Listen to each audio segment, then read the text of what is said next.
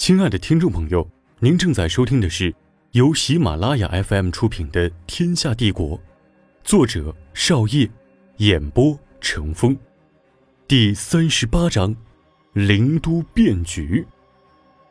陈志找到刘秉熙，按照王和所说的内容，让刘秉熙返回安南城，之后以社家的名义，召社家封地要员前往安南城商议要事。在安南城内除掉社家封地要员，从而控制社家封地的兵马。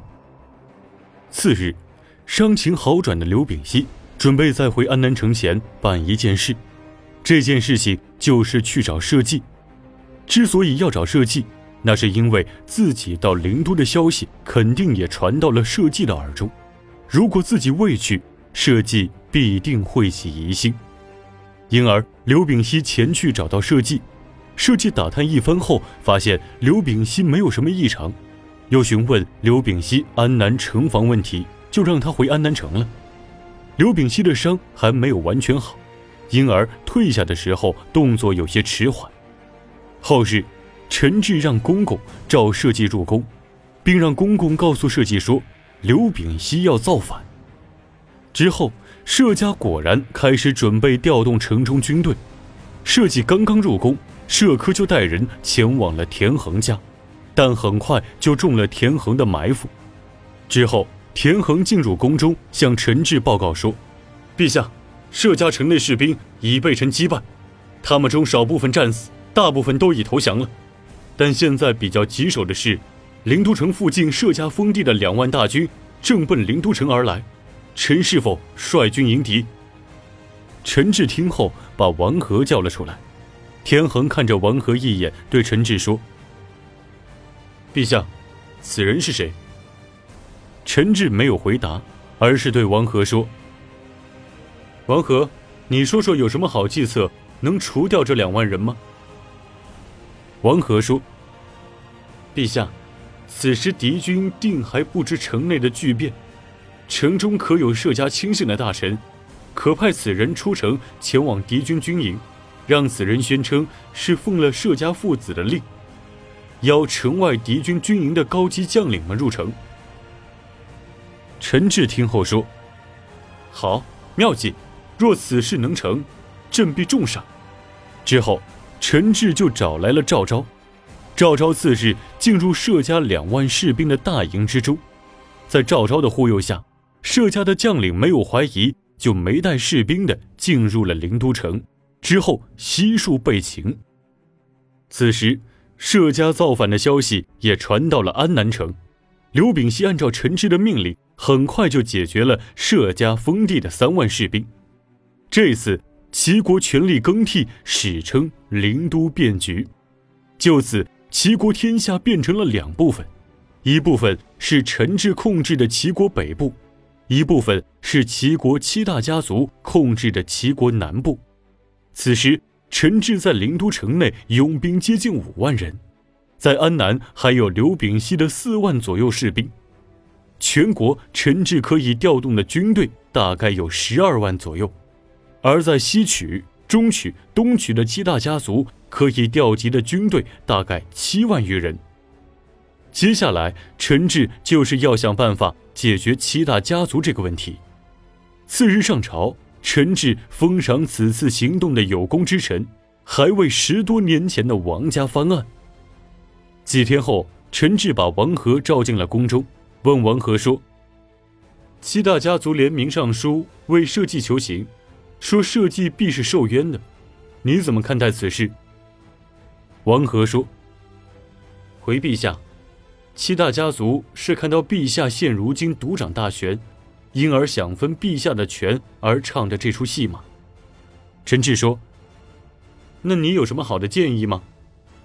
王和说：“陛下，臣前几日负责执行社家的抄家工作，在社稷床前的抽屉中发现了一封信。”陈志说：“什么内容的信？”王和立马从身上把信掏出，交给了陈志。陈志接过信一看。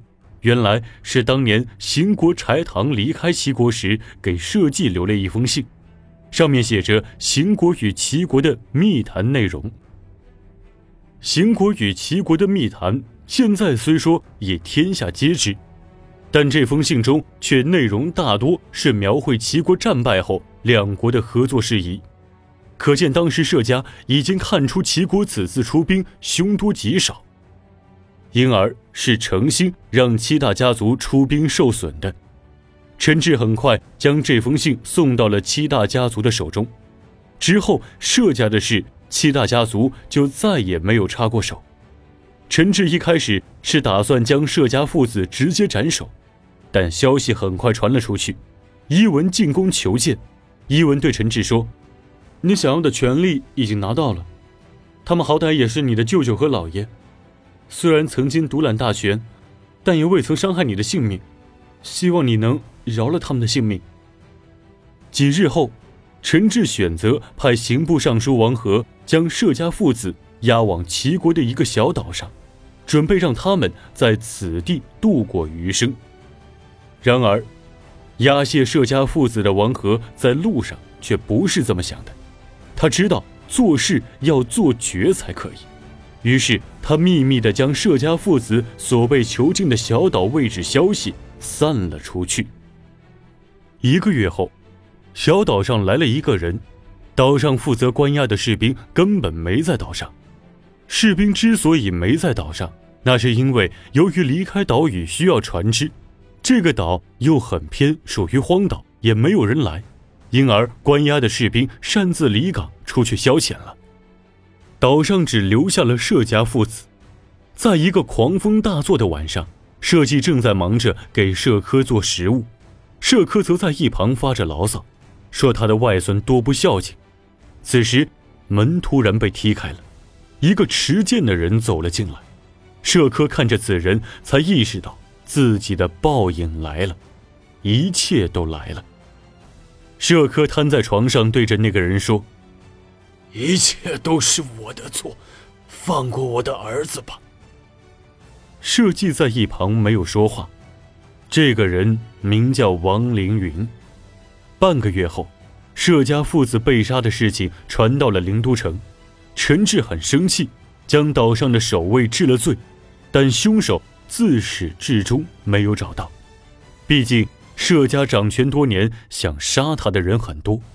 一个月后，王凌云回到了灵都城，阔别了小二十年，他终于又回到了灵都城，回到了王家府邸。亲爱的听众朋友，您正在收听的是由喜马拉雅 FM 出品的《天下帝国》。本集播讲完毕，欢迎继续收听。